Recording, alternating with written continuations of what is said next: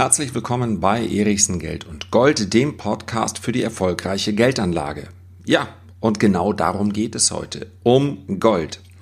Ich werde in diesem Podcast beschreiben, wie und auf welche Art und Weise man in Gold investieren kann und welcher Weg für welchen Ansatz der richtige ist. Und ganz konkret werde ich in diesem Podcast auch beschreiben, wie ich persönlich in Gold investiert bin. Es wird also goldig heute. Bleibt dabei. Gold hat sich in den letzten Wochen durchaus positiv entwickelt. Und nicht zuletzt sind es zwei Hedgefonds-Legenden wie Stan Druckenmiller und Ray Dalio, die sagen, es könnte die Zeit sein, um jetzt in Gold zu investieren. Und ich möchte in diesem Podcast beschreiben, wie man in Gold investieren kann und welcher Weg der richtige ist, wenn man beispielsweise sagt, ich möchte es möglichst konservativ oder wenn man auch sagt, ich möchte das Ganze als, ja, als Spekulation betrachten. Wenn ich also davon ausgehe, dass Gold innerhalb eines, eines relativ kurzen Zeitraums sich positiv entwickeln wird, dann gibt es möglicherweise geeignetere Instrumente, als wenn ich sage, eigentlich möchte ich mein Gold später noch an meine Enkel vererben. Insofern, was Gold in den nächsten Jahren macht, interessiert mich eigentlich gar nicht so sehr. Und am Ende dieses Podcasts werde ich selbstverständlich auch sagen, wie ich ganz persönlich in Gold investiert bin der Königsweg aus meiner Sicht. Ja, wenn wir darüber sprechen, dass in einem diversifizierten Vermögensportfolio Gold als Sachwert, Gold als der älteste Sachwert auf diesem Planeten eine Rolle spielt, dann bedeutet das für mich persönlich, dass etwa je nach Risikoneigung zwischen 5 und 15 Prozent in Gold investiert sein dürfen investiert sein sollen. Und wenn wir über so einen Ansatz sprechen, wenn wir über Gold als Versicherung für das eigene Vermögen sprechen, dann spreche ich von physischem Gold. Das heißt also von der Investition in Münzen und Barren. Der große Vorteil des physischen Besitzens ist schlicht und einfach der Zugriff. Das heißt also, bei einem Edelmetallhändler kaufe ich Gold, man sollte sich durchaus äh, die Preise ganz genau ansehen. Also es gibt im Internet einige Händler, es gibt ähm, auch viele Banken, die Gold anbieten. Gold ist Gold. Wir sprechen dort immer von einer, äh, von der höchstmöglichen Reinheitsstufe. Das heißt also, wenn meine oder deine Hausbank mehr für das Gold verlangt als ein Online-Händler, ein seriöser Online-Händler Händler wie beispielsweise Pro Aurum, mit denen ich keinerlei Kooperation habe, bei denen ich aber persönlich schon gekauft habe und es hat immer alles ohne Probleme funktioniert. Wenn deine Bank mehr nimmt, ja, dann bitte entweder deine Bank im Preis runterzugehen oder du kaufst ganz einfach beim Online-Händler. Die Registrierung ist einfach und äh, es ist dort auch nicht anonymer, um dieses Thema nur mal am Rande anzusprechen, als wenn du bei deiner Bank kaufst. Also, der niedrigste Preis bei gleichzeitig vorausgesetzter Seriosität, das ist dann die beste Adresse. Du hast also den unmittelbaren Zugriff und du selber kannst dann entscheiden, ob du das Gold bei dir im Garten vergraben möchtest. Weiß ich nicht, ob das so eine gute Idee ist. Oder du steckst es äh, in deinen eigenen Tresor oder in ein Schließfach, dann hast du natürlich, so die Kritiker, im Fall der Fälle möglicherweise doch keinen Zugriff, weil du natürlich ja gewissermaßen auf die Öffnungszeiten der Bank angewiesen bist. Das werden wir aber in einem weiteren Podcast äh, besprechen. Das ist im Übrigen, also das Thema Sicherheit des eigenen Vermögens ist ein ganz, ganz wichtiges. Also am besten den Podcast abonnieren und wenn du meinst, es gibt den einen oder anderen Bekannten oder Freund von dir, für den das auch interessant sein könnte, du weißt, es geht mir hier darum, den Menschen zu erläutern, dass zwischen dem Aufbewahren von Geld und der Geldanlage ein riesen Unterschied besteht. Ein Unterschied, der so groß ist, dass er vermutlich ausmachen wird, ob man im Alter jeden Euro umdrehen muss oder ob man nur danach äh, darauf schaut, welche Kreuzfahrt mache ich als nächstes, obwohl ich das garantiert nicht tun werde. Also selbst als Kind der Küste Kreuzfahrten habe ich bisher noch nicht für mich entdeckt. Du weißt, worum es mir geht. Es geht mir um die Geldanlage. Also bitte Kanal abonnieren.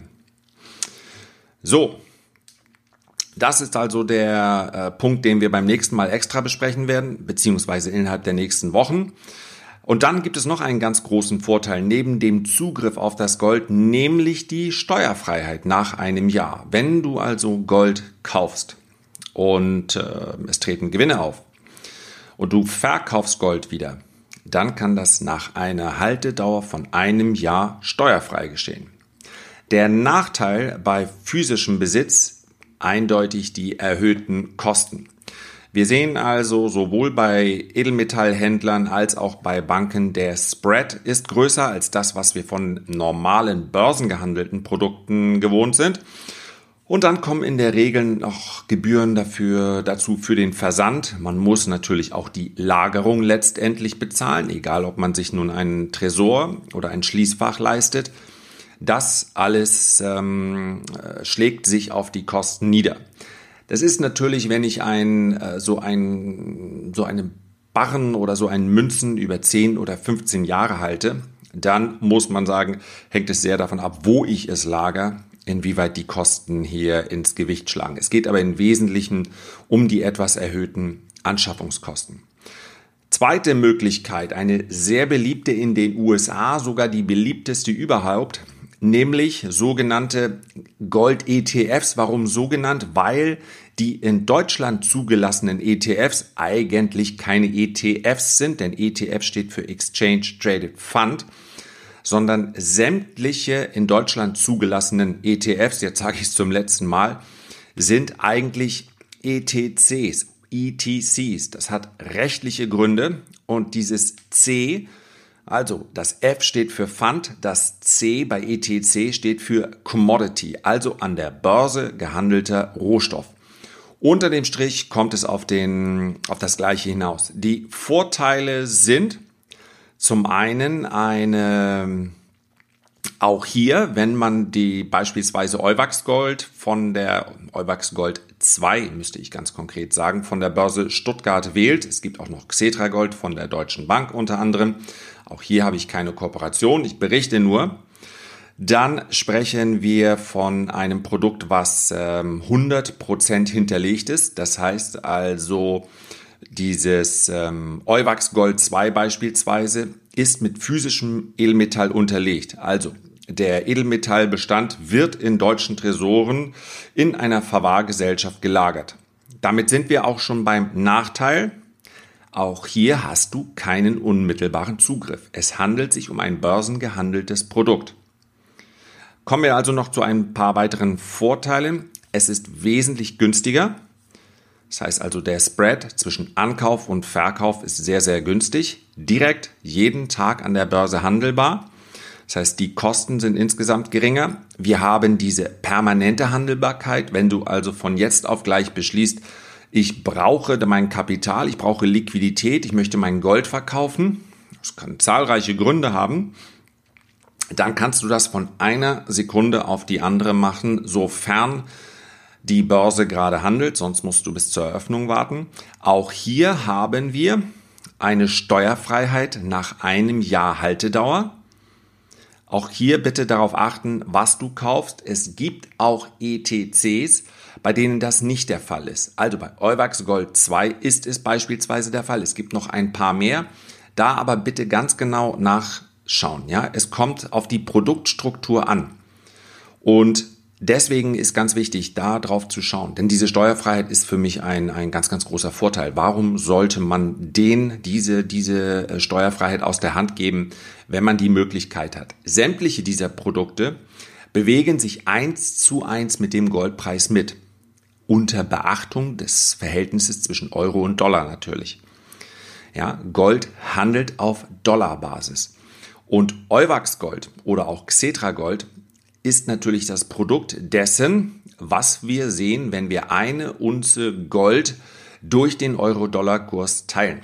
Also je schwächer der Euro, desto besser für die Goldeinlagen, je im Euroraum. Je stärker der Euro gegenüber dem US-Dollar, desto weniger hast du davon, wenn Gold im Wert gewinnt. Ist ein anderes Thema, werden wir nochmal separat besprechen. Und auch hier hast du bei einigen Produkten die Möglichkeit, dir das Ganze ausliefern zu lassen. Auch das kostet aber. Wenn du von vornherein sagst, ich möchte es sowieso physisch haben, dann wäre mein Vorschlag, dann kauf es von vornherein physisch. Dann kauf dir nicht ein ETC und lass dir das Ganze ausliefern. Dann kannst du diesen Umweg auch sparen. Ja, denn physisches Gold ist ja für einen, ich sage mal, für Zeiträume fünf bis zehn Jahre plus. Wer also so lange hält, der, für den ist physisches Gold durchaus eine gute Alternative. Wer sagt, wahrscheinlich verkaufe ich in drei bis vier Monaten wieder, der sollte eher auf ein börsengehandeltes Produkt setzen. Und damit sind wir dann auch schon bei dem spekulativsten börsengehandelten Produkt, nämlich bei sogenannten Goldderivaten. Derivate können sein Optionen, Derivate können sein Optionsscheine, Derivate können sein Zertifikate. Was all diese Derivate an sich haben, sie sind in der Regel hochspekulativ. Es gibt sie mit sehr geringem Hebel, es gibt sie mit sehr, sehr hohem Hebel. Ich kann Derivate kaufen, die wie Wetten konzipiert sind. Das heißt also, innerhalb eines Tages kann dieses äh, Produkt im Wert von ja, 10, 30, 40, 50, es kann sich verdoppeln innerhalb eines Tages, aber, und das ist ganz, ganz wichtig, diese Hebelfunktion die funktioniert selbstverständlich in beide Richtungen. Und wenn man sich nicht sehr, sehr gut mit der Materie auskennt, dann ist das so ähnlich wie bei einem Gang ins Casino. Man sollte das Ganze dann als Unterhaltung betrachten und man sollte von vornherein das Geld, welches man dort investiert, abschreiben. Denn, das kann ich dir versprechen, ja, ich habe jetzt mehr als 20 Jahre Trading-Erfahrung an der Börse. Das ist mein Geschäft und ich verspreche dir, wenn du versuchst, eine schnelle Mark, einen schnellen Euro zu verdienen mit solchen Derivaten, ohne dass du dich sehr, sehr gut damit auskennst, sehr, sehr gut auskennst mit der Markttechnik, sehr, sehr gut damit auskennst, ähm, wann und wie solche Märkte zu handeln sind, dann wirst du höchstwahrscheinlich Totalverlust erleiden. Und das ist nicht nur eine dahergesagte Warnung, es ist exakt das, was ich in der Realität äh, beobachte. Also, ganz klare Empfehlung, solche Derivate nicht zu handeln, es sei denn, du möchtest dich mit der gesamten Materie des aktiven Handels näher beschäftigen. Das wäre auch in Ordnung. Das heißt also, der Vorteil solcher Goldderivate, der liegt auf der Hand. Durch den Hebel, hat man die Möglichkeit, sehr schnell einen Profit, einen Gewinn zu generieren. Der Nachteil, genau das gleiche. Der Hebel wirkt in beide Richtungen und deswegen kann so eine Spekulation sehr, sehr schnell zum Totalverlust führen. Klar ist, dass Derivate ganz klar abzugrenzen sind, sowohl von dem physischen Kauf von Gold als auch von dem äh, vom Kauf von Gold ETCs. Es geht hier um kurze Bewegungen. Es geht nicht um Spekulationen, die über Jahre laufen. Dafür sind diese Goldderivate auch schlicht und einfach viel zu teuer.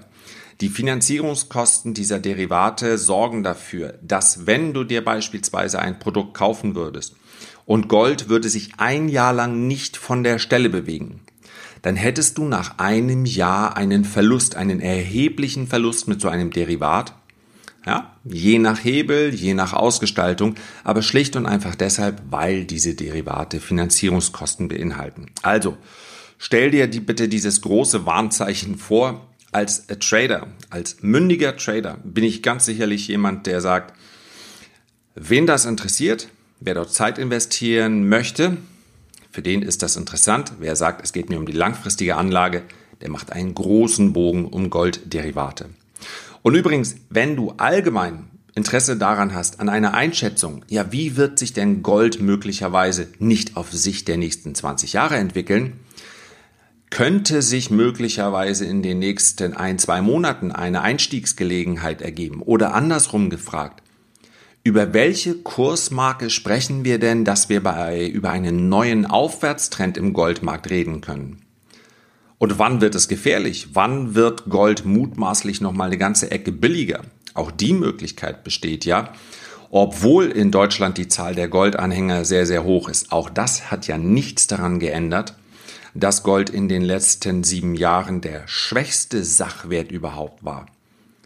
Und wenn dich beispielsweise interessiert, warum Russlands und Chinas Notenbanken aktuell in Gold investieren, dann empfehle ich dir meinen Report unter www.erichsen-report.de. Dort bespreche ich solche Themen ganz konkret und immer auch mit ganz klarer Einschätzung.